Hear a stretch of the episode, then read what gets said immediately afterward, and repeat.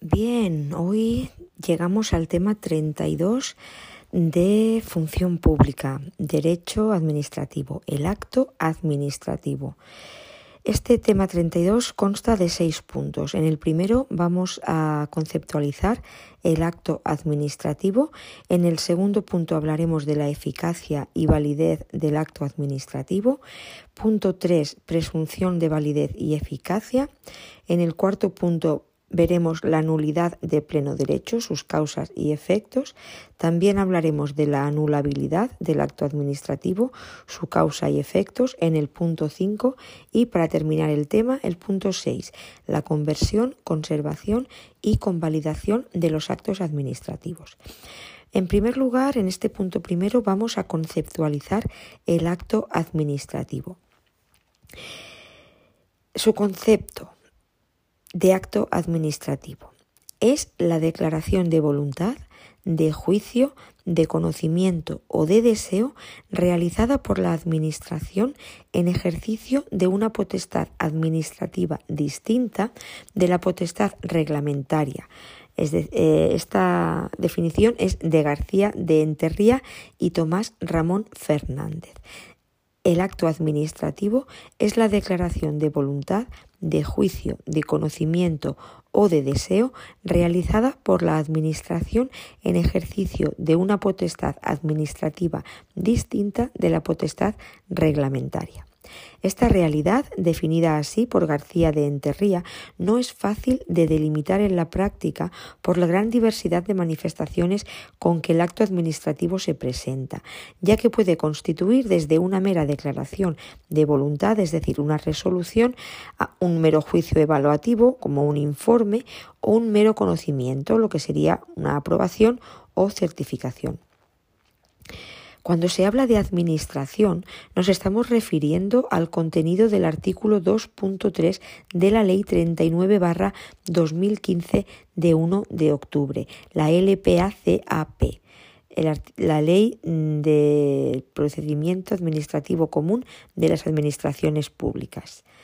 Ley 39-2015 de 1 de octubre, Ley del Procedimiento Administrativo Común de las Administraciones Públicas, LPA-CAP.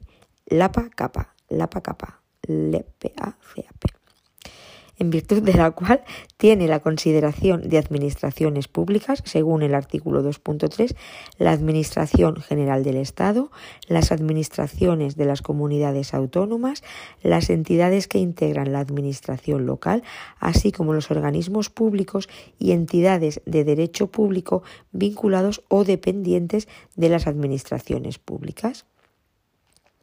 Las entidades de derecho privado vinculadas o dependientes de las administraciones públicas quedan sujetas a lo dispuesto en las normas de la LPA-CAP, que específicamente se refieran a las mismas y, en todo caso, cuando ejerzan potestades administrativas. De la definición expuesta del acto administrativo pueden extraerse las siguientes notas características de los actos administrativos. Primero, que se trata de una se trata de una declaración intelectual, por lo que se excluyen las actividades puramente materiales. Por ejemplo, una obra en la vía pública no es un acto administrativo, pero sí lo es la decisión fechada y firmada de la autoridad competente respecto al inicio de la obra. B. La declaración puede ser de voluntad, que será eh, lo normal en las resoluciones finales de, los procedimientos, pero tienen también la consideración de actos otras declaraciones de juicio, de deseo y de conocimiento. Ejemplos de declaración de juicio serán los actos consultivos o los informes. Ejemplos de declaración de deseo, las propuestas o peticiones de un órgano a otro. Y finalmente, ejemplos de manifestaciones de conocimiento lo son las certificaciones, registros de documentos, etc. La declaración en que consiste el acto administrativo debe proceder necesariamente de la Administración, lo que excluye los em, actos jurídicos del administrado que también son actos jurídicos regulados por el derecho administrativo, pero sometidos a otro régimen diferente y los contratos o convenios en los que participan varias voluntades y no solo la de la Administración. D. La declaración en que el acto administrativo consiste, la declaración en que el acto administrativo consiste, se presenta como el ejercicio de una potestad administrativa. Se excluyen, pues, los actos que expresan la capacidad o, titularidad de derechos comunes de las administraciones, es decir, actos privados, por otra parte. Por ser expresión de esta potestad, producen los efectos derivados de la misma, concretamente, crear o conservar situaciones jurídicas. Finalmente, el carácter de acto administrativo como expresión de una potestad es lo que conecta el acto a la legalidad, pues no hay potestad sin norma previa en la que se establezcan los límites de la misma. E. La potestad en cuyo ejercicio se produce el acto administrativo es una potestad distinta de la reglamentaria. Afirma García de Enterría que en el ejercicio de la potestad reglamentaria la Administración crea o innova derecho objetivo, mientras que en el ejercicio de la potestad administrativa innova o mantiene situaciones jurídicas, pero no derecho. Y F, finalmente, para delimitar el concepto de acto administrativo es necesario destacar que no pueden ser incluidos dentro de tal concepto los llamados actos políticos. Vamos a ver la diferencia con otras categorías de actos jurídicos de la Administración, con los reglamentos. El reglamento innova el ordenamiento. El acto se limita a aplicar el ordenamiento a un supuesto dado o previsto por dicho ordenamiento y se agota con su cumplimiento. Y con los contratos administrativos, los actos con los contratos administrativos son actos pero bilaterales, reduciéndose la categoría de los actos administrativos a los actos unilaterales de la Administración. Esa es la diferencia. Vamos ahora a ver cómo se clasifican los actos administrativos. Dando dada la complejidad y variedad de los actos administrativos, no es fácil una clasificación exhaustiva. Entre otras clasificaciones podemos señalar la siguiente por los sujetos eh, de los que emana. Puede ser un acto simple si procede de un solo órgano administrativo, sea colegiado o unipersonal, o bien un acto complejo, si en su producción intervienen dos o más órganos administrativos. También se puede clasificar por la extensión de sus efectos. En acto singular, si su destinatario es una sola persona, por ejemplo, la concesión de una pensión de jubilación, nombramiento de un funcionario, o un acto general si tiene una pluralidad de destinatarios, bien sean estos determinados o determinables, es decir, una convocatoria de exámenes de febrero en una universidad o imposibles de determinar a priori, como la convocatoria de unas oposiciones. Por los efectos jurídicos de su contenido, podemos encontrar un acto negocial. Si sus efectos se derivan de la declaración de voluntad del órgano que lo dicta, como admisión, autorización, concesión dispensa, acto negocial o un acto no negocial, si sus efectos se derivan directamente de la ley y no de la voluntad del órgano, quedando ésta constreñida a la ejecución de lo previsto en el ordenamiento, como expedición de certificados, inscripción en registros, etc. Por su lugar en el expediente administrativo tenemos un acto definitivo, definitivo que es el que decide las, las, cuestiones planteadas en el expediente, poniendo normalmente fin a este, por ejemplo, la, la, denegación de una licencia urbanística, o bien un acto de trámite, que es aquel que no decide el fondo de la cuestión ni da lugar a la terminación del expediente, sino que se limita a preparar la decisión final, por ejemplo, providencia para que pase el expediente a otro órgano por los efectos que produce para el destinatario. El acto puede ser favorable cuando el destinatario es favorecido al ampliarse su patrimonio jurídico, otorgándole un derecho o liberándole de un deber, como en caso de autorizaciones, concesiones, aprobaciones, dispensas, son actos favorables. O bien acto de gravamen. El destinatario aquí ve restringido su patrimonio con imposición de cargas o reducción de facultades, como sanciones, expropiaciones, etc. Acto de gravamen.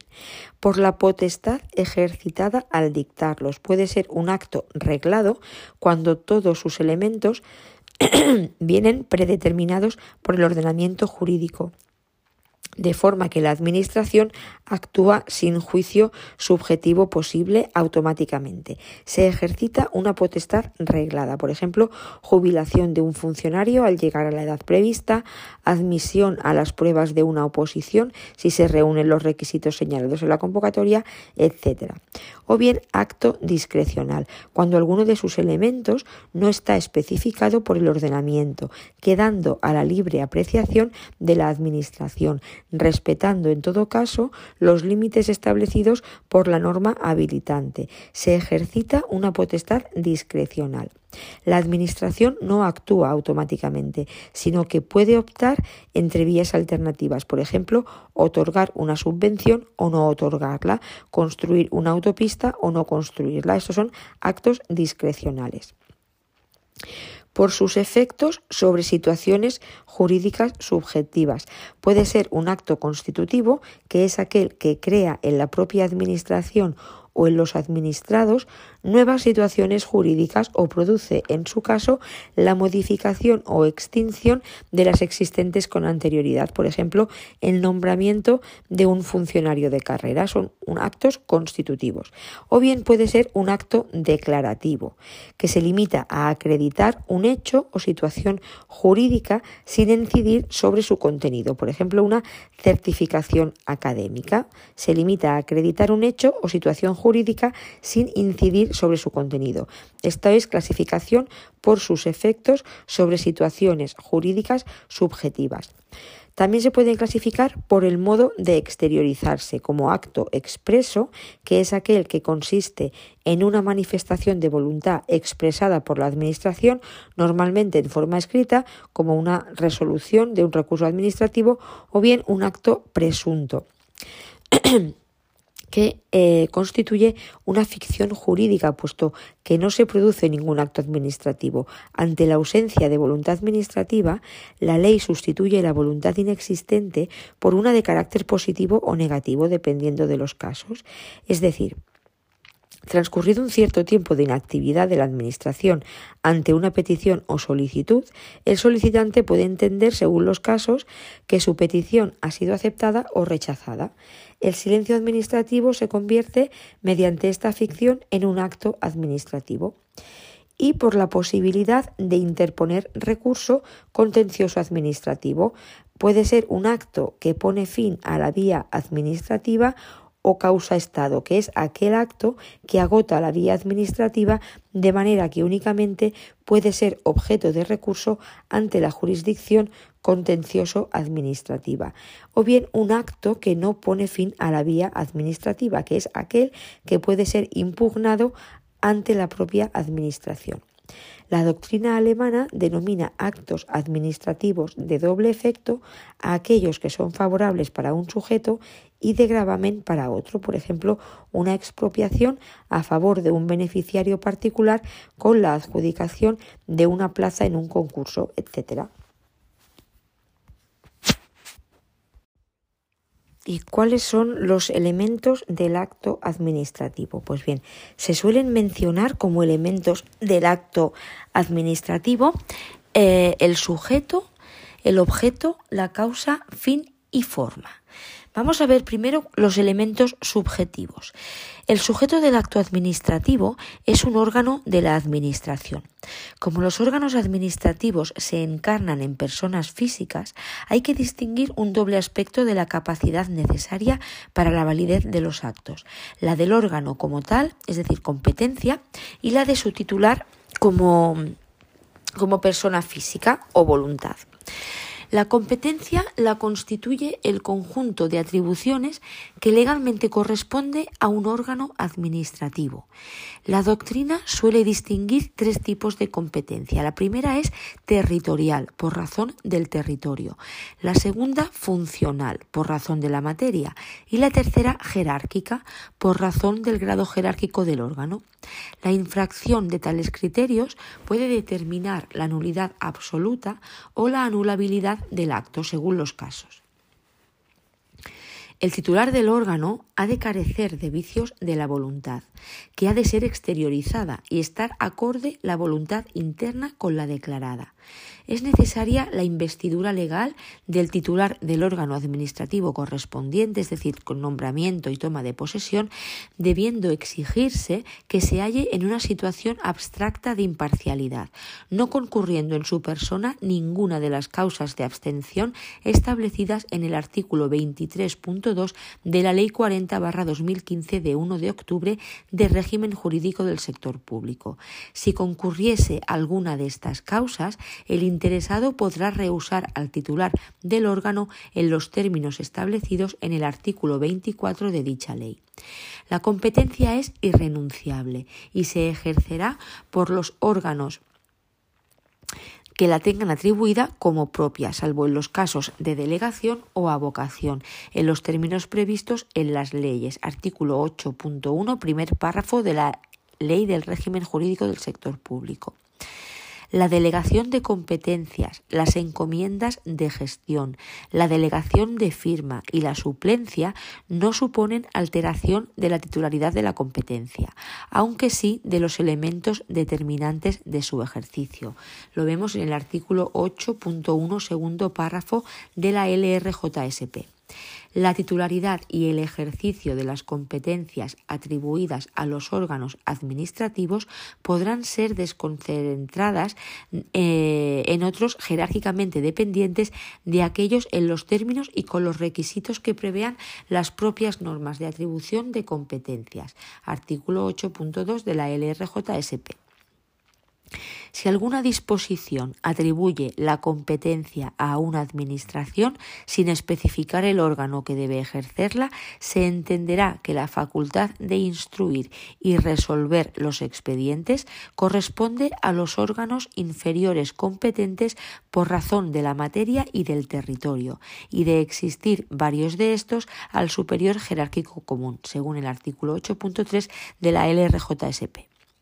En cuanto a la delegación de competencias, artículo 9 de la LRJSP, puede hacerse a favor de otros órganos de la misma Administración, aunque no sean jerárquicamente dependientes, o de los organismos o entidades de derecho público vinculadas o dependientes de dicha Administración. No pueden ser objeto de delegación las competencias relativas a asuntos referidos a relaciones con jefatura del Estado, presidencia del Gobierno, Cortes Generales, presidencias de los gobiernos autonómicos y asambleas legislativas de las comunidades autónomas, la adopción de disposiciones de carácter general, la resolución de recursos en los órganos administrativos que hayan dictado los actos objeto de recurso y las materias en que así se determine por norma con rango de ley. Las delegaciones de competencias y su revocación deberán publicarse en el BOE, Boletín Oficial de la Comunidad Autónoma o Boletín Oficial de la Provincia, según la administración a que pertenezca el órgano delegante y su ámbito territorial. Las resoluciones que se adopten por delegación indicarán expresamente esta circunstancia y se considerarán dictadas por el órgano delegante. Salvo autorización expresa de una ley, no podrán delegarse las competencias que se ejerzan por delegación. La delegación será revocable en cualquier momento por el órgano que la haya conferido. La delegación de competencias atribuidas a órganos colegiados, para cuyo ejercicio ordinario se requiera un quórum o mayoría especial, deberá adoptarse observando en todo caso dicho quórum o mayoría. En el ámbito de la AGE, la delegación de competencias deberá ser aprobada previamente por el órgano ministerial de quien dependa el órgano delegante. Y en el caso de los organismos públicos o entidades vinculados o dependientes, por el máximo órgano de dirección, de acuerdo con sus normas de creación. Cuando se trate de órganos no relacionados jerárquicamente, será necesaria la aprobación previa del superior común si ambos pertenecen al mismo ministerio o del órgano superior de quien dependa el órgano delegado si el delegante y el delegado pertenecen a diferentes ministerios. En cuanto a la avocación, avocación, artículo 10 de la LRJSP, la pueden acordar los órganos superiores sobre los inferiores cuando circunstancias técnicas, económicas, sociales, jurídicas o territoriales lo hagan conveniente. En los supuestos de delegación de competencias en órganos no jerárquicamente dependientes, la avocación solo la puede acordar el delegante. Se realizará mediante acuerdo motivado, que se notificará a los en el procedimiento si los hubiere con anterioridad o simultáneamente a la resolución final. Contra el acuerdo de avocación no cabe recurso, aunque podrá impugnarse en el recurso que, en su caso, se interponga contra la resolución del procedimiento. Encomiendas de gestión, artículo 11 de la LRJSP. La realización de actividades de carácter material o técnico puede ser encomendada a otros órganos o entidades de derecho público de la misma o de distinta administración, siempre que entre sus competencias estén esas actividades, por razones de eficacia o cuando no se posean los medios técnicos idóneos para su desempeño no podrán tener por objeto prestaciones propias de los contratos regulados en la legislación de contratos del sector público. La encomienda de gestión no supone cesión de la titularidad de la competencia ni de los elementos sustantivos de su ejercicio, siendo responsabilidad del órgano encomendante dictar cuantos actos o resoluciones de carácter jurídico le den soporte. Si se realiza entre órganos o entidades de la misma Administración, se formalizará conforme a la normativa prevista o por acuerdo expreso de los órganos intervinientes. Se debe publicar en el diario oficial correspondiente según la Administración a que pertenezca el órgano encomendante. Si se realiza entre órganos o entidades de distintas administraciones, se formalizará mediante la firma del correspondiente convenio, que deberá ser publicado en el diario oficial correspondiente, según la administración a que pertenezca el órgano encomendante. Constituye una excepción el supuesto de la gestión ordinaria de los servicios de las comunidades autónomas por las diputaciones provinciales o, en su caso, los cabildos o consejos insulares, que se regirá por la legislación de régimen local.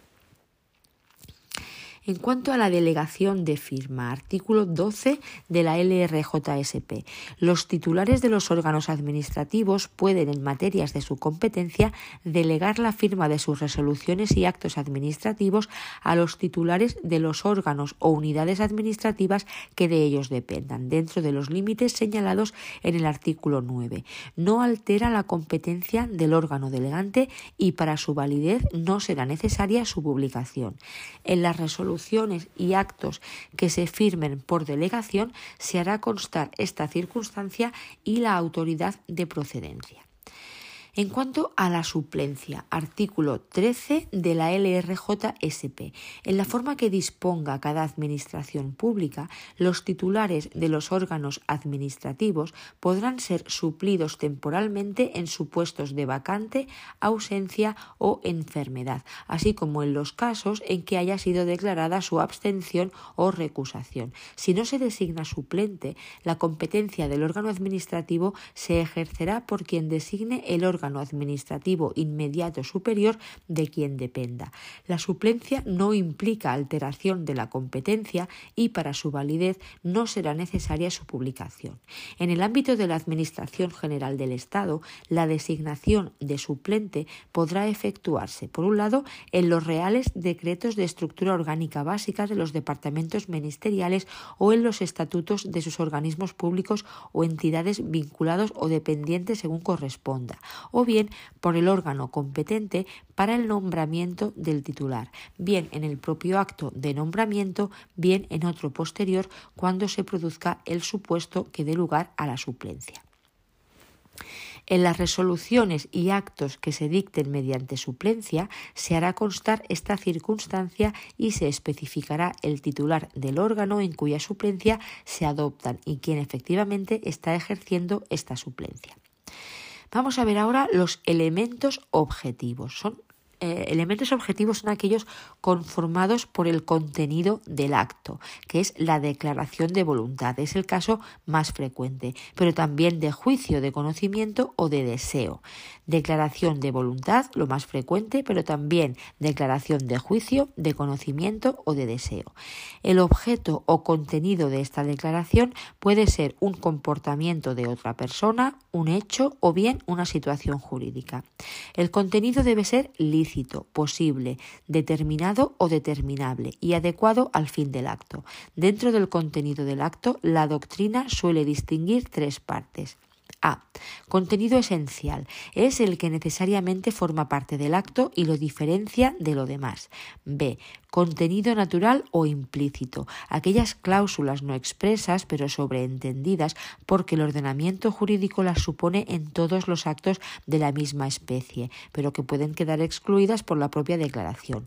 C. Contenido eventual aquellas cláusulas que solo existen si el órgano administrativo las introduce expresamente, plazo, condición y modo. Condición es un hecho futuro o incierto del cual se hace depender la eficacia del acto.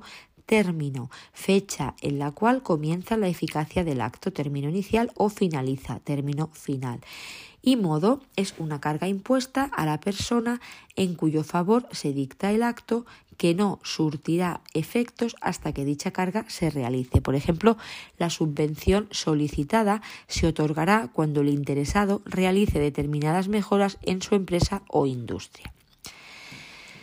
Eh, otro elemento es el elemento final o teleológico.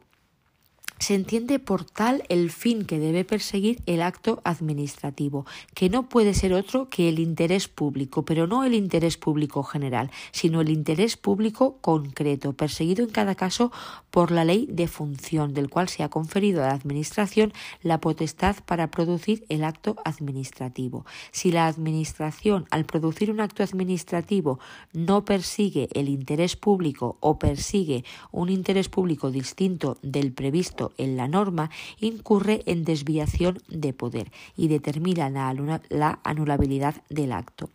Constituirá desviación de poder el ejercicio de potestades administrativas para fines distintos de los previstos en el ordenamiento jurídico. Elemento causal. La causa es el porqué del acto, es decir, las razones o circunstancias que justifican en cada caso que un acto administrativo se dicte. Por ejemplo, la causa de un acto administrativo consistente en una sanción disciplinaria a un funcionario será la comisión de la falta que se sanciona. Algunos autores estiman que estas circunstancias constituyen el presupuesto de hecho de los actos administrativos, pero no su causa.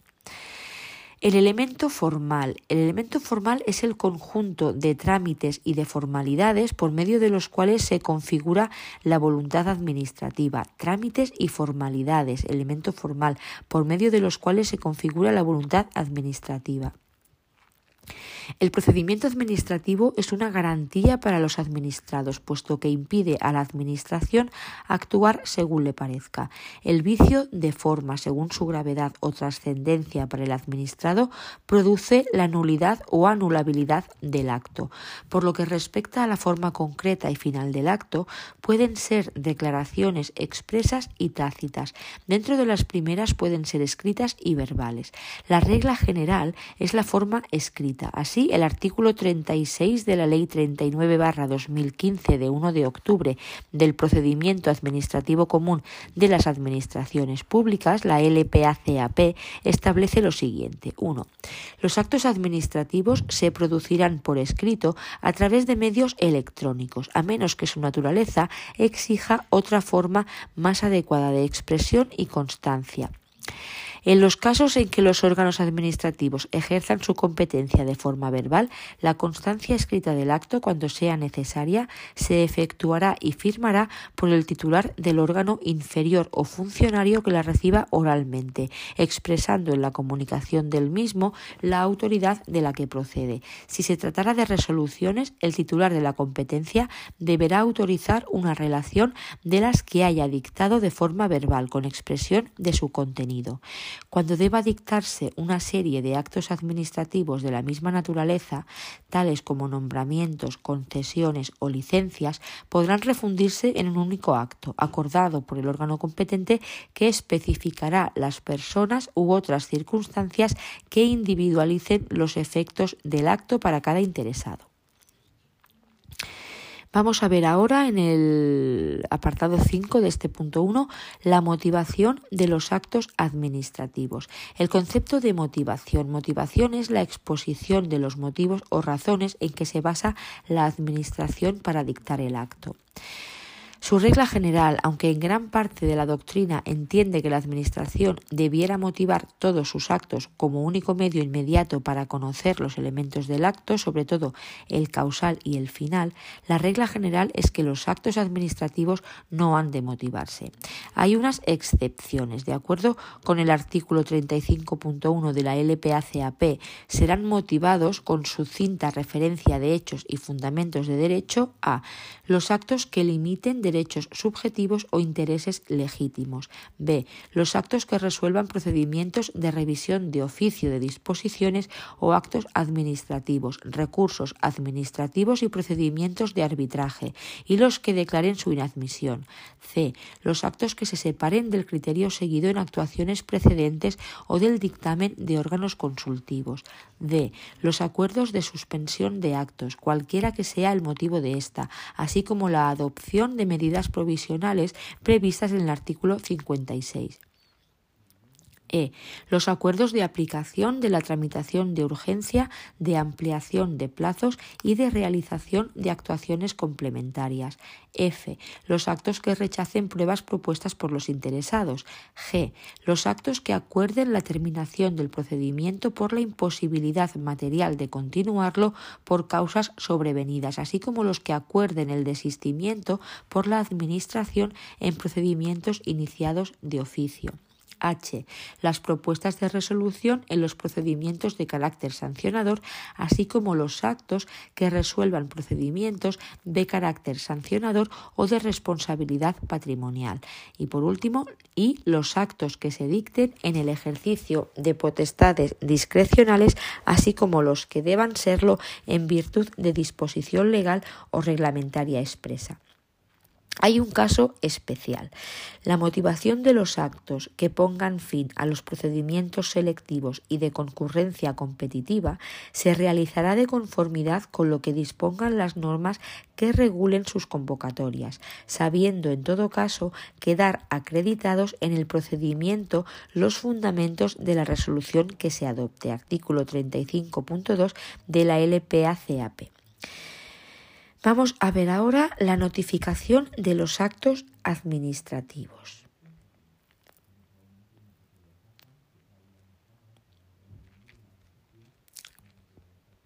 Notificación de los actos administrativos. Artículo 40 de la LPA-CPA.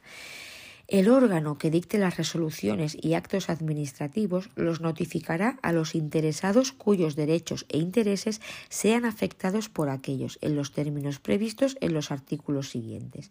Toda notificación deberá ser cursada dentro del plazo de 10 días a partir de la fecha en que el acto haya sido declarado y deberá contener el texto íntegro de la resolución con indicación de si se pone fin o no a la vía administrativa, la expresión de los recursos que procedan en su caso en vía administrativa y judicial, el órgano ante el que hubieran de presentarse y el plazo para interponerlos, sin perjuicio de que los interesados puedan ejercitar en su caso cualquier otro que estimen procedente. Las notificaciones que, conteniendo el texto íntegro del acto, omitiesen alguno de los demás requisitos previstos en el apartado anterior, surtirán efecto a partir de la fecha en que el interesado realice actuaciones que supongan el conocimiento del contenido y alcance de la resolución o acto objeto de la notificación o interponga cualquier recurso que proceda. Sin perjuicio de lo establecido en el apartado anterior y a los solos efectos de entender cumplida la obligación de notificar dentro del plazo máximo de duración de los procedimientos, será suficiente la notificación que contenga, cuando menos, el texto íntegro de la resolución, así como el intento de notificación debidamente acreditado. Las administraciones públicas podrán adoptar las medidas que consideren necesarias para la protección de los datos personales que consten en las resoluciones y actos administrativos, cuando estos tengan por destinatarios a más de un interesado. Vamos a ver cuáles son las condiciones generales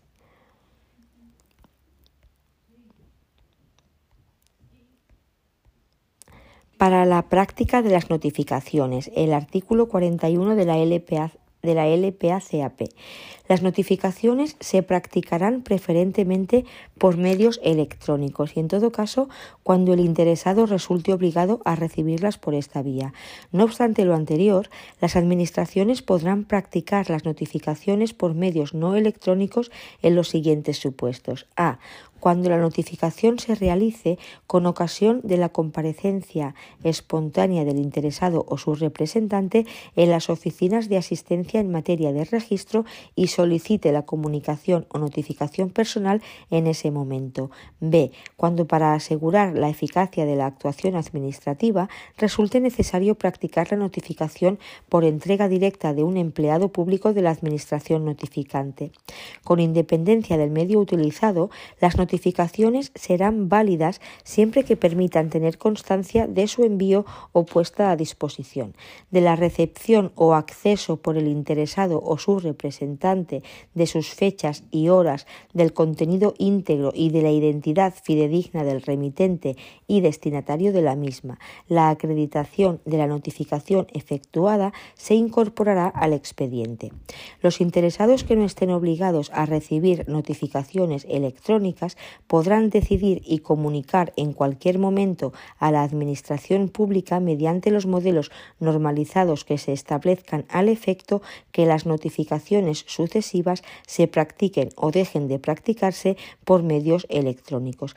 Reglamentariamente, las Administraciones podrán establecer la obligación de practicar electrónicamente las notificaciones para determinados procedimientos y para ciertos colectivos de personas físicas por razón de su capacidad económica, técnica, dedicación profesional u otros motivos quede acreditado que tienen acceso y disponibilidad de los medios electrónicos necesarios.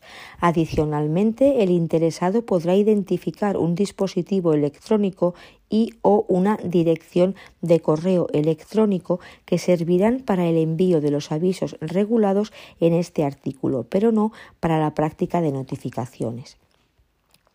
En ningún caso se efectuarán por medios electrónicos las siguientes notificaciones, aquellas en las que el acto a notificar vaya acompañado de elementos que no sean susceptibles de conversión en formato electrónico, las que contengan medios de pago a favor de los obligados, tales como cheques.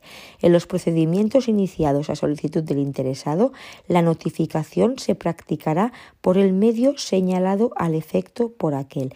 Esta notificación será electrónica en los casos en los que exista obligación de relacionarse de esta forma con la Administración.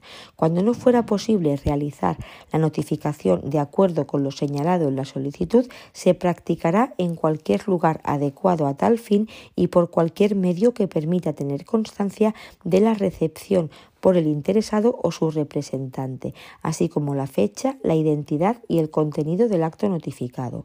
En los procedimientos iniciados de oficio, A los solos efectos de su iniciación, las administraciones públicas podrán recabar mediante consulta a las bases de datos del Instituto Nacional de Estadística los datos sobre el domicilio del interesado recogidos en el padrón municipal, remitidos por las entidades locales en aplicación de lo previsto en la Ley 7 1985 de 2 de abril reguladora de las bases del régimen local.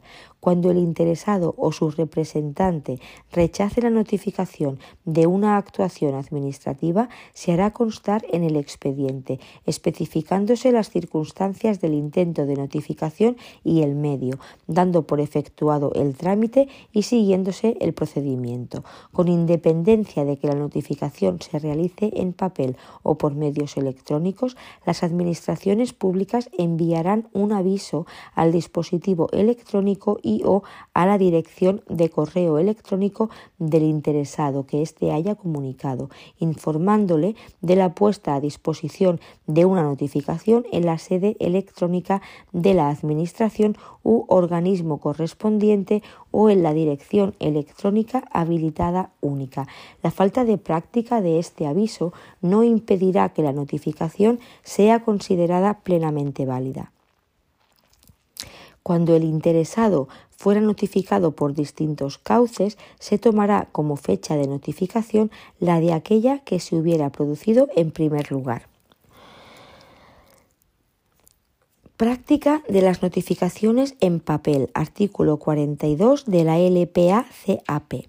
Todas las notificaciones que se practiquen en papel deberán ser puestas a disposición del interesado en la sede electrónica de la Administración u organismo actuante para que pueda acceder al contenido de las mismas de forma voluntaria.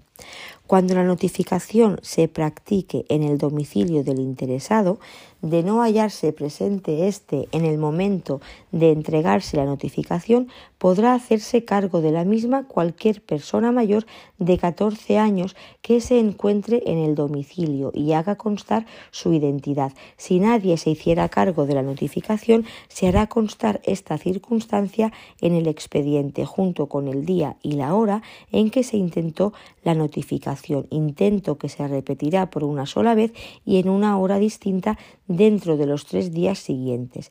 En caso de que el primer intento de notificación se haya realizado antes de las 15 horas, el segundo intento deberá realizarse después de las 15 horas y viceversa, dejando en todo caso al menos un margen de diferencia de tres horas entre ambos intentos de notificación. Si el segundo intento también resultara infructuoso, se procederá en la forma prevista en el artículo 44.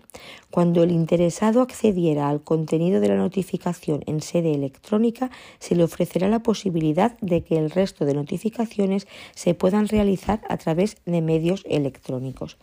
Práctica de las notificaciones a través de medios electrónicos. Artículo 43 de la LPA-CAP. Las notificaciones por medios electrónicos se practicarán mediante comparecencia en la sede electrónica de la Administración u organismo actuante, a través de la dirección electrónica habilitada única o mediante ambos sistemas, según disponga cada Administración u organismo. A los efectos en este artículo se entiende por comparecencia en la sede electrónica al acceso por el interesado o su representante debidamente identificado al contenido de la notificación. Las notificaciones por medios electrónicos se entenderán practicadas en el momento en que se produzca el acceso a su contenido. Cuando la notificación por medios electrónicos sea de carácter obligatorio o haya sido expresamente elegida por el interesado se entenderá rechazada cuando hayan transcurrido diez días naturales desde la puesta a disposición de la notificación sin que se acceda a su contenido. Se entenderá cumplida la obligación a la que se refiere el artículo 40.4 con la puesta a disposición de la notificación en la sede electrónica de la Administración u organismo actuante o en la dirección electrónica habilitada única. Los interesados podrán acceder a las notificaciones desde el punto de acceso general electrónico de la Administración, que funcionará como un portal de acceso. Notificación infructuosa, artículo 44 de la LPA-CAP. Cuando los interesados en un procedimiento sean desconocidos, se ignore el lugar, el lugar de la notificación o bien, intentada esta, no se hubiese podido practicar, la notificación se hará por medio de un anuncio publicado en el Boletín Oficial del Estado. Asimismo, previamente y con carácter facultativo, las administraciones podrán publicar un anuncio en el Boletín Oficial de la Comunidad Autónoma o de la provincia, en el tablón de edictos del Ayuntamiento del último domicilio del interesado o del consulado o sección consular de la embajada correspondiente. Las administraciones públicas podrán establecer otras formas de notificación complementarias a través de los restantes medios de difusión, que no excluirán la obligación de publicar el correspondiente anuncio en el Boletín Oficial del Estado. Publicación. Artículo 45 de la LP ACAP. Los actos administrativos serán objeto de publicación cuando así lo establezcan las normas reguladoras de cada procedimiento o cuando lo aconsejen razones de interés público apreciadas por el órgano competente. En todo caso, los actos administrativos serán objeto de publicación, surtiendo ésta los efectos de la notificación en los siguientes casos. A. Cuando el acto tenga por destinatario a una pluralidad indeterminada de personas o cuando la estime que la notificación efectuada a un solo interesado es insuficiente para garantizar la notificación a todos, siendo en este último caso adicional a la individualmente realizada. B. Cuando se trate de actos integrantes de un procedimiento selectivo o de concurrencia competitiva de cualquier tipo. En este caso, la convocatoria del procedimiento deberá indicar el medio donde se efectuarán las sucesivas publicaciones, careciendo de validez las que se lleven a cabo en lugares distintos. La publicación de un acto deberá contener los mismos elementos que el artículo 40.2 exige respecto de las notificaciones. Será también aplicable a la publicación lo establecido en el apartado 3 del mismo artículo. En los supuestos de publicaciones de actos que contengan elementos comunes, podrán publicarse de forma conjunta los aspectos coincidentes, especificándose solamente los aspectos individuales de cada acto. La publicación de los actos se realizará en el diario oficial que corresponda, según cual sea la administración de la que proceda el acto a notificar. Sin perjuicio de lo dispuesto en el artículo 44, la publicación de actos y comunicaciones que, por disposición legal o reglamentaria, deba practicarse en tablón de anuncios o edictos, se entenderá cumplida por su publicación en el diario oficial correspondiente. Indicación de notificaciones y publicaciones. Artículo 46 de la LPACAP. Si el órgano competente apreciase que la notificación por medio de anuncios o la publicación de un acto lesiona derechos o intereses legítimos, se limitará a publicar en el diario oficial que corresponda una somera indicación del contenido del acto y del lugar donde los interesados podrán comparecer en el plazo que se establezca para conocimiento del contenido íntegro del mencionado acto y constancia de tal conocimiento. Adicionalmente y de manera facultativa, las administraciones podrán establecer otras formas de notificación complementarias a través de los restantes medios de difusión que no excluirán la obligación de publicar en el correspondiente diario oficial. Y ahora vamos a ver el punto número 2 del tema, eficacia de los actos administrativos.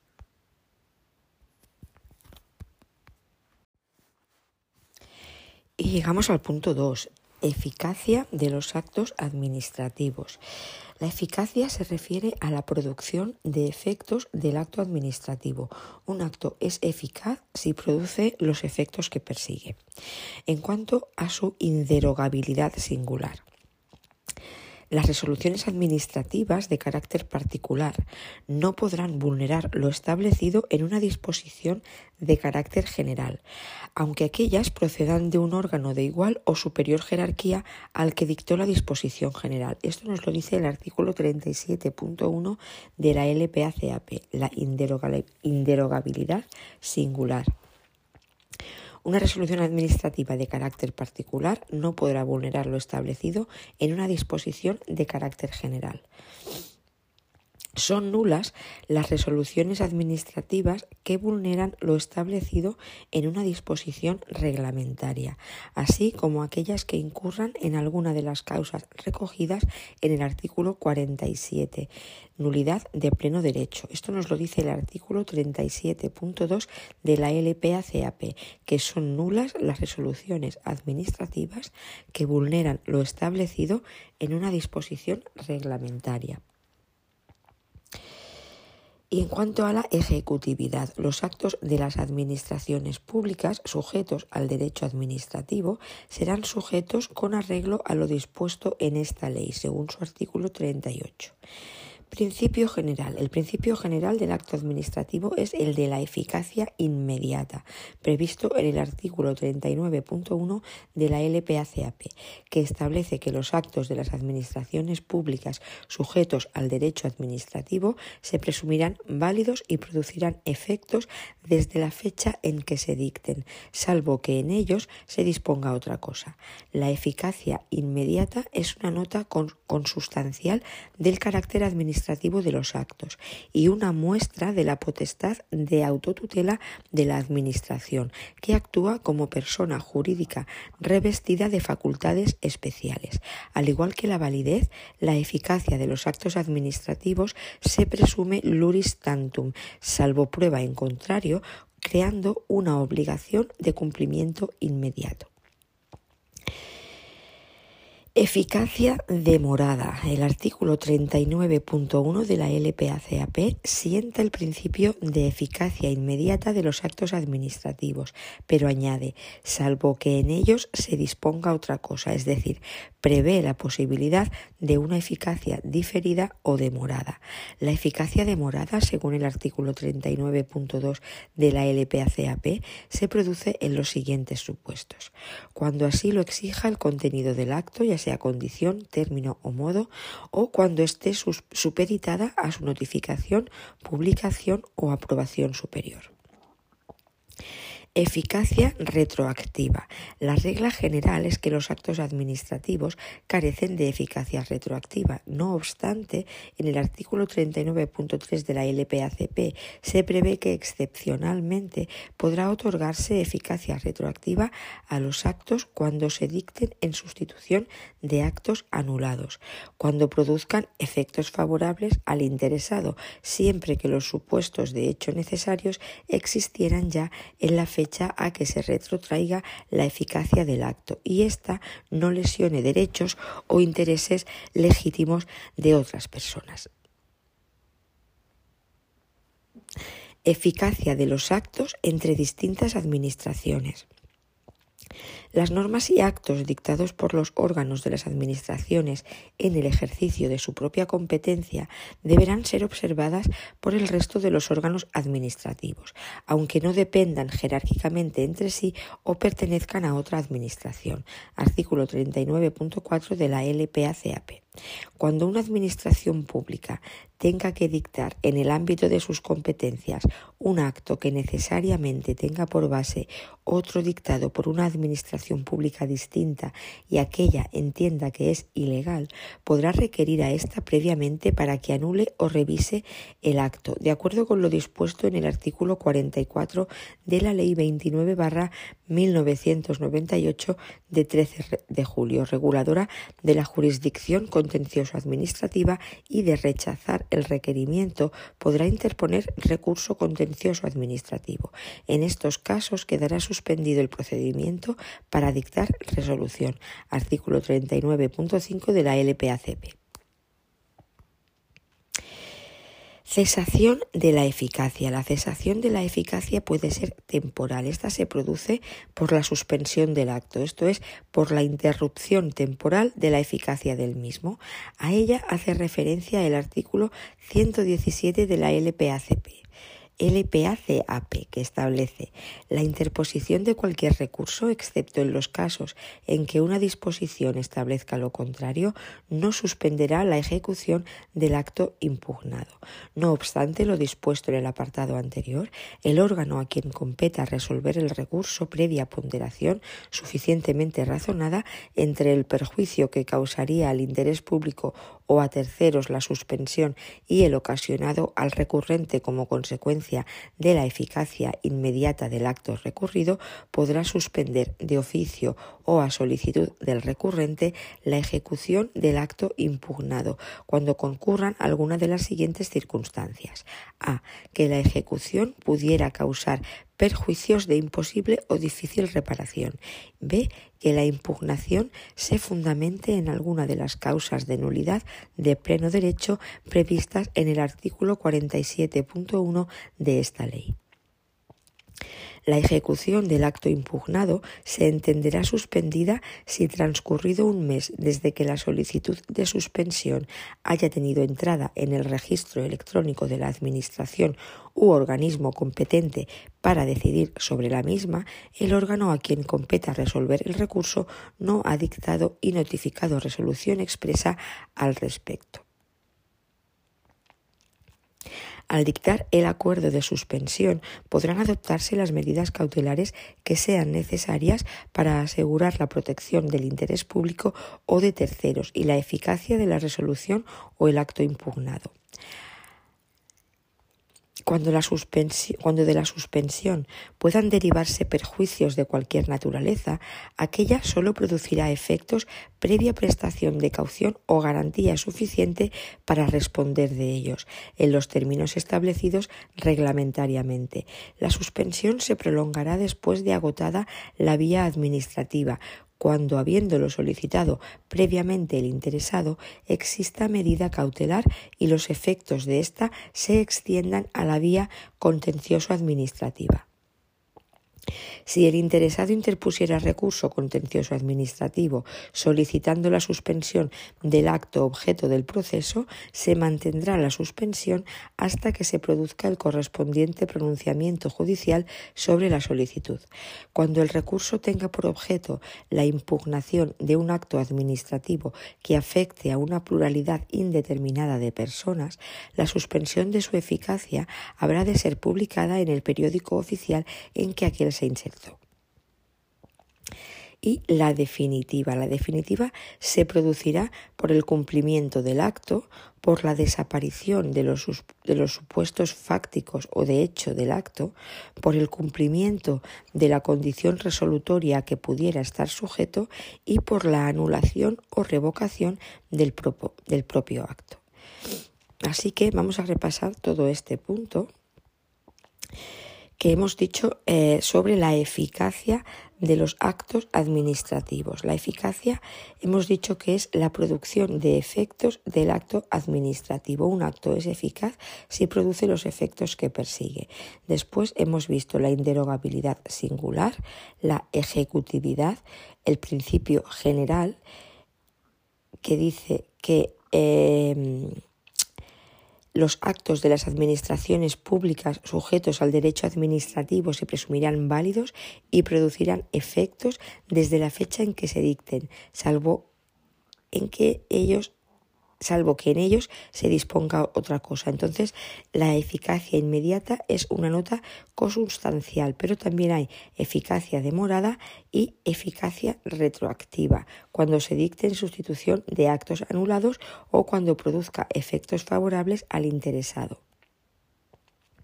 También hay eficacia de los actos entre distintas administraciones que deberán ser observadas por el resto de los órganos administrativos. Y por último también hemos hablado de la cesación de la eficacia, que puede ser temporal o definitiva. Bien, pues ahora vamos a ver la ejecutoriedad del acto administrativo. Ligado al problema de la eficacia se encuentra el de la ejecutoriedad de los actos administrativos. Consiste en el privilegio que ostenta la Administración para realizar por sí misma materialmente los derechos que deriven de sus actos, aun en contra de la resistencia del obligado. Para hacer efectiva esta prerrogativa, dispone la Administración de los llamados procedimientos de ejecución forzosa. Esto lo vemos en el artículo 100 de la LPACAP. Conforme a lo previsto en el artículo 97.1, la LPACAP, las administraciones públicas no iniciarán ninguna actuación material de ejecución de resoluciones que limite derechos de los particulares sin que previamente haya sido adoptada la resolución que le sirva de fundamento jurídico. El órgano que ordene un acto de ejecución material de resoluciones estará obligado a notificar al particular interesado la resolución que autorice la actuación administrativa, artículo 97.2 de la LPACAP. Excepciones a la ejecutividad inmediata. Los actos de las administraciones públicas sujetos al derecho administrativo serán inmediatamente ejecutivos, salvo que se produzca la suspensión de la ejecución del acto, se trate de una resolución de un procedimiento de naturaleza sancionadora contra la que quepa algún recurso en vía administrativa, incluido el, el potestativo de reposición. Una disposición establezca lo contrario o se necesite aprobación o autorización superior. La ejecución forzosa por las administraciones públicas se efectuará respetando siempre el principio de proporcionalidad por los siguientes medios. A. Apremio sobre el patrimonio. Si en virtud de acto administrativo hubiera de satisfacerse cantidad líquida, se seguirá el procedimiento previsto en las normas reguladoras del procedimiento de apremio. En cualquier caso, no podrá imponerse a los administrados una obligación pecuniaria que no estuviese establecida con arreglo a una norma de rango legal. Artículo 101 de la LPACAP. Y en cuanto a la ejecución subsidiaria, Habrá lugar a la ejecución subsidiaria cuando se trate de actos que, por no ser personalísimos, puedan ser realizados por sujeto distinto del obligado. En este caso, las administraciones públicas realizarán el acto por sí o a través de las personas que determinen a costa del obligado. El importe de los gastos, daños y perjuicios se exigirá conforme a lo dispuesto en el artículo anterior.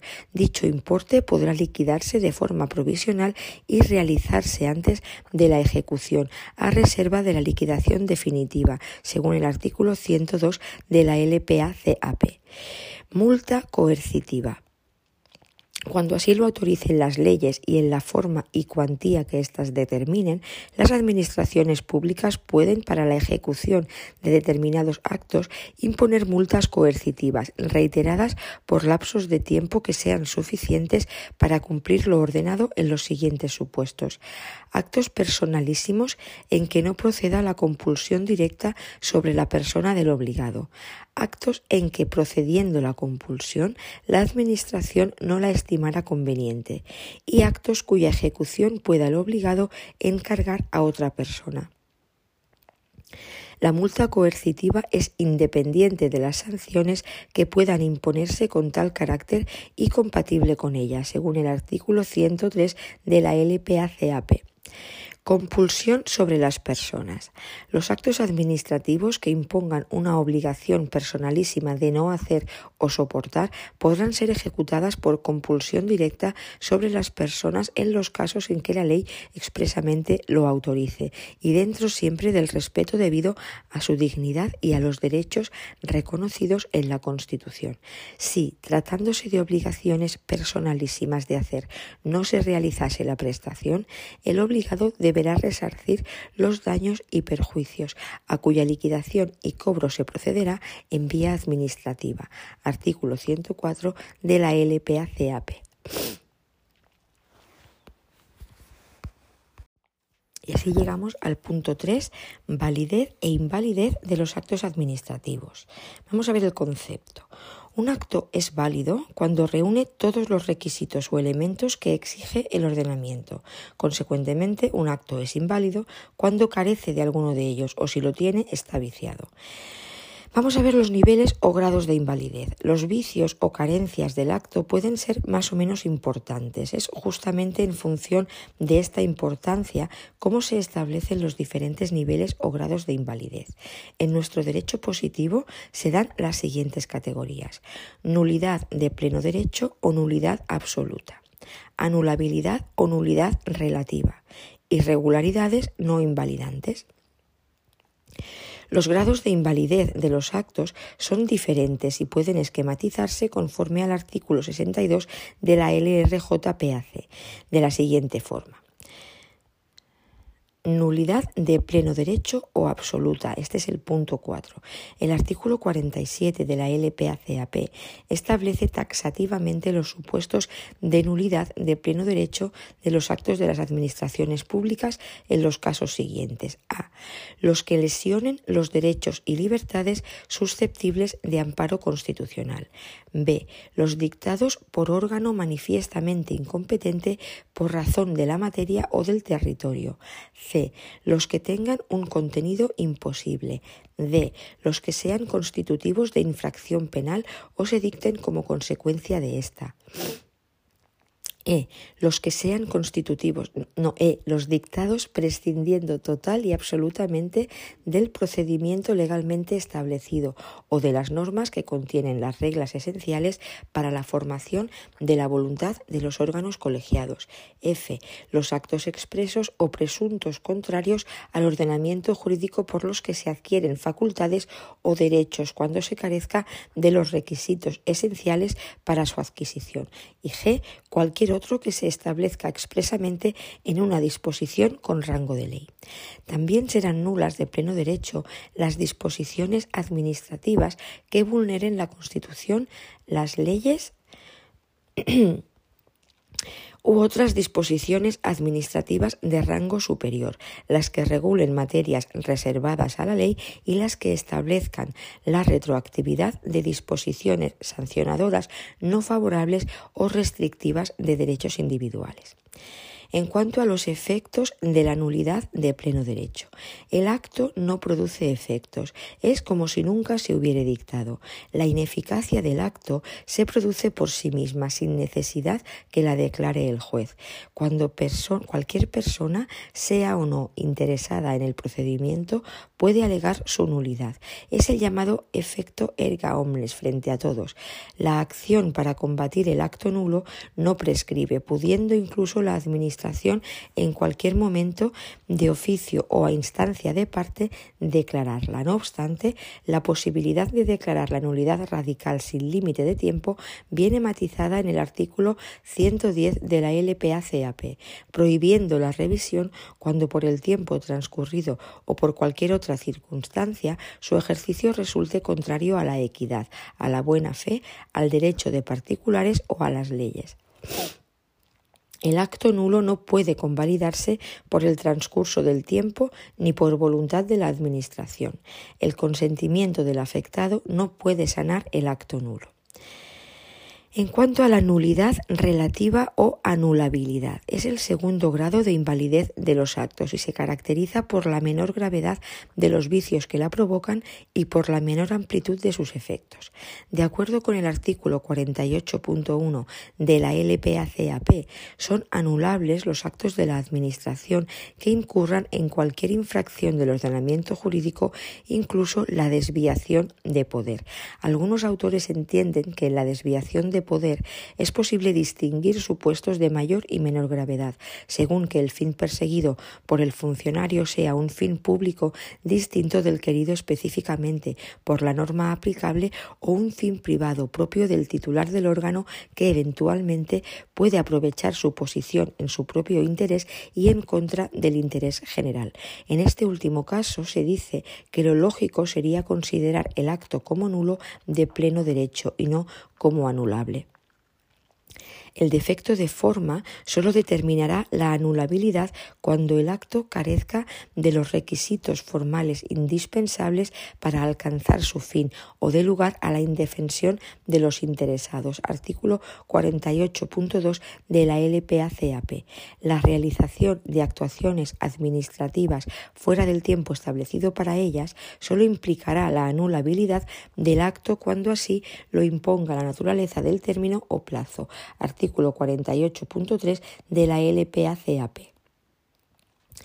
¿Y cuáles son los efectos de la anulabilidad? Pues bien, el acto produce efectos mientras no se declare su nulidad. El vicio solo puede ser alegado por los interesados, no pudiendo ser declarado de oficio por los tribunales. El interesado ha de presentar los recursos para impugnar el acto en los plazos al efecto. De otra forma, el acto se convierte en perfectamente válido e inatacable. El acto anulable puede ser convalidado por el mero transcurso curso del tiempo si los interesados no piden que se anule o por voluntad de la Administración. Vamos a ver ahora cuáles son las irregularidades no invalidantes. Se trata de aquellos actos irregulares que no adecuándose, no adecuándose al ordenamiento jurídico, no se consideran nulos de pleno derecho ni, ni anulables. Ello se produce en las infracciones consistentes en defectos de forma por carencia de requisitos que no sean indispensables y que no produzcan indefensión. También se produce el acto irregular en el supuesto de realización de actuaciones administrativas fuera del tiempo establecido para ellas, si la naturaleza del término o plazo no determina su anulabilidad. En cuanto a los efectos de las irregularidades, los actos irregulares producen todos los efectos que sean propios de los mismos, sin perjuicio de la responsabilidad del funcionario causante de la irregularidad. Y en cuanto a los límites a la extensión de la nulidad o anulabilidad de los actos, se trata por parte de la ley de proteger todos aquellos actos que forman parte del procedimiento y que sean válidos con independencia de que otros puedan ser nulos o anulables, según el artículo de la LPA-CAP. La nulidad o anulabilidad de un acto no implicará la de los sucesivos en el procedimiento que sean independientes al primero y la nulidad o anulabilidad en parte del acto administrativo no implicará la de las partes del mismo independientes de aquella, salvo que la parte viciada sea de tal importancia que sin ella el acto administrativo no hubiera sido dictado. Vamos a ver ahora el punto número 6 del tema, la conversión, conservación y convalidación de actos administrativos. La Ley 39-2015 de 1 de octubre del Procedimiento Administrativo Común de las Administraciones Públicas, la PACAP,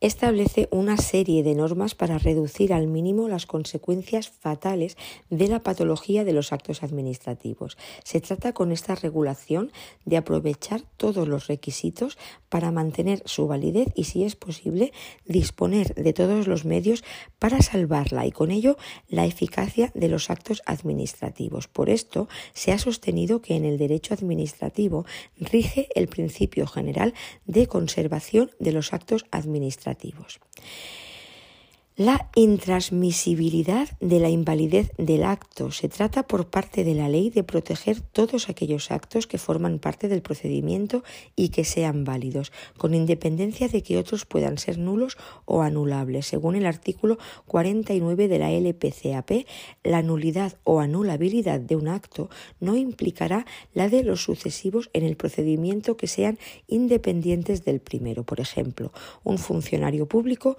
es nombrado y posesionado como tal, después de lo cual, en el ejercicio de sus funciones, cita determinados actos administrativos. Un tiempo después se detectan algunas irregularidades en el acto de nombramiento que implican su nulidad de pleno derecho. Sin embargo, los afectados por los actos administrativos de gravamen dictados durante este periodo no consiguieron que estos actos fueran también declarados nulos. Segunda, la nulidad o anulabilidad en parte del acto administrativo no implicará la de las partes del mismo independientes de aquella, salvo que la parte viciada sea de tal importancia que sin ella el acto administrativo no hubiera sido dictado. Por ejemplo, un ayuntamiento dicta un acto administrativo de adjudicación de ayudas a las asociaciones juveniles presentes en el municipio. Una de estas asociaciones adjudicatarias es manifiestamente contraria a derecho, pues persigue fines delictivos. El acto, no obstante, despliega sus efectos, a excepción de la, adjudicación de la ayuda a la citada asociación. Se trata de un ejemplo en el que el acto resolutorio es parcialmente inválido, en lo que supone la adjudicación a alguien que no responde a las exigencias legales. Pero esto no implica la de todo el acto administrativo, ni la de las otras partes del mismo. Conversión de actos viciados es una técnica mediante la cual un acto inválido puede producir otros efectos válidos distintos de los previstos por su autor. Por ejemplo, el nombramiento nulo de un funcionario en propiedad pudiera producir los efectos de su nombramiento como funcionario interino. El principio de conversión viene recogido en el artículo 50 de la LPA-CAP, al establecer que los actos nulos o anulables que, sin embargo, contengan los elementos constitutivos de otro distinto, producirán los efectos de este. Por ejemplo, el Ayuntamiento de B, por resolución de XXXX, aprueba la liquidación definitiva de la reparcelación y obras de urbanización por el sistema de cooperación de dos sectores de un polígono industrial que obliga a la empresa CSA a pagar 150.000 euros. Realizado el pago, la sociedad la sociedad anónima recurre el acto de liquidación por improcedente y solicita la devolución de las cantidades satisfechas. La sentencia estima parcialmente la demanda al considerar probado que una parte de las obras no corresponden al sector y no deben ser abonadas por el demandante. Por ello, declara contraria a derecho la liquidación impugnada y la anula, ordenando que se practique una nueva liquidación. La sala rechaza, sin embargo, la pretensión de devolución íntegra de las cantidades satisfechas al seguir existiendo cantidades que deben ser satisfechas por la sociedad demandante en la nueva liquidación definitiva, de modo que se consideran ingresos a cuenta hasta esa nueva liquidación. Conservación de actos y trámites. Según el artículo 51 de la LPACAP, el órgano que dictare la nulidad o anule las actuaciones dispondrá siempre la conservación de aquellos actos y trámites cuyo contenido se hubiera mantenido igual de no haberse cometido la infracción. La Administración trata de agilizar al máximo los procedimientos, conservando aquellos actos que se consideren válidos y no viciados. Por ejemplo, en una comunidad autónoma se inició el procedimiento de concurso público para el otorgamiento de las autorizaciones de 32 nuevas oficinas de farmacia, tal y como preveía la Ley de Ordenación del Servicio Farmacéutico de dicha comunidad autónoma, para poder participar en el concurso se exigía tener menos de 65 años al inicio del procedimiento. Tres aspirantes a una de esas autorizaciones combatieron en vía judicial la citada exigencia de edad y sostuvieron la inconstitucionalidad de esta previsión legal. El Tribunal Constitucional declaró la inconstitucionalidad del precepto legal, la nulidad de la resolución impugnada en ese extremo y reconoció el derecho de los recurrentes a participar en el concurso. Sin embargo, se consideró que la nulidad de esa parte del acto administrativo de convocatoria que limitaba la edad de los aspirantes no justificaba la anulación de la totalidad del acto y, por ende, del procedimiento de adjudicación. Y en cuanto a la convalidación, el artículo 52 de la LPACAP permite a la Administración convalidar los actos anulables, subsanando los vicios de que adolezcan. La subsanación se produce cuando la propia Administración revisa los actos administrativos inválidos a fin de eliminar de los mismos los defectos en los que incurran para adaptarlo, de este modo, al ordenamiento jurídico. La ley determina que los efectos del acto de convalidación producirá efecto desde la fecha del acto convalidatorio, al menos que se den los supuestos que justifican con carácter general el otorgamiento de la eficacia retroactiva. Si el vicio consistiera en incompetencia no determinante de nulidad, la convalidación podrá realizarse por el órgano competente cuando sea superior jerárquico del que dictó el acto viciado. Si el vicio consistiese en la falta de alguna autorización, podrá ser convalidado el acto mediante el otorgamiento de la misma por el órgano competente, por ejemplo, por resolución de la Secretaría de Estado de Infraestructuras y Transporte, se aprueba el proyecto de construcción de la línea ferroviaria de alta velocidad Valladolid-Gijón, en el cual se prevé la expropiación de determinadas parcelas propiedad de X, que presenta el correspondiente recurso contra la expropiación. Según la normativa aplicable, el ministro es el competente para la aprobación del proyecto, por lo cual, y ante el recurso de X, el ministro declara convalidado el acto viciado por incompetencia jerárquica. Es importante destacar que la convalidación solo se refiere a los actos anulables y que se puede producir igualmente sin que la Administración se manifieste expresamente por el mero transcurso del tiempo. Y hasta aquí el tema 32 de Derecho Administrativo.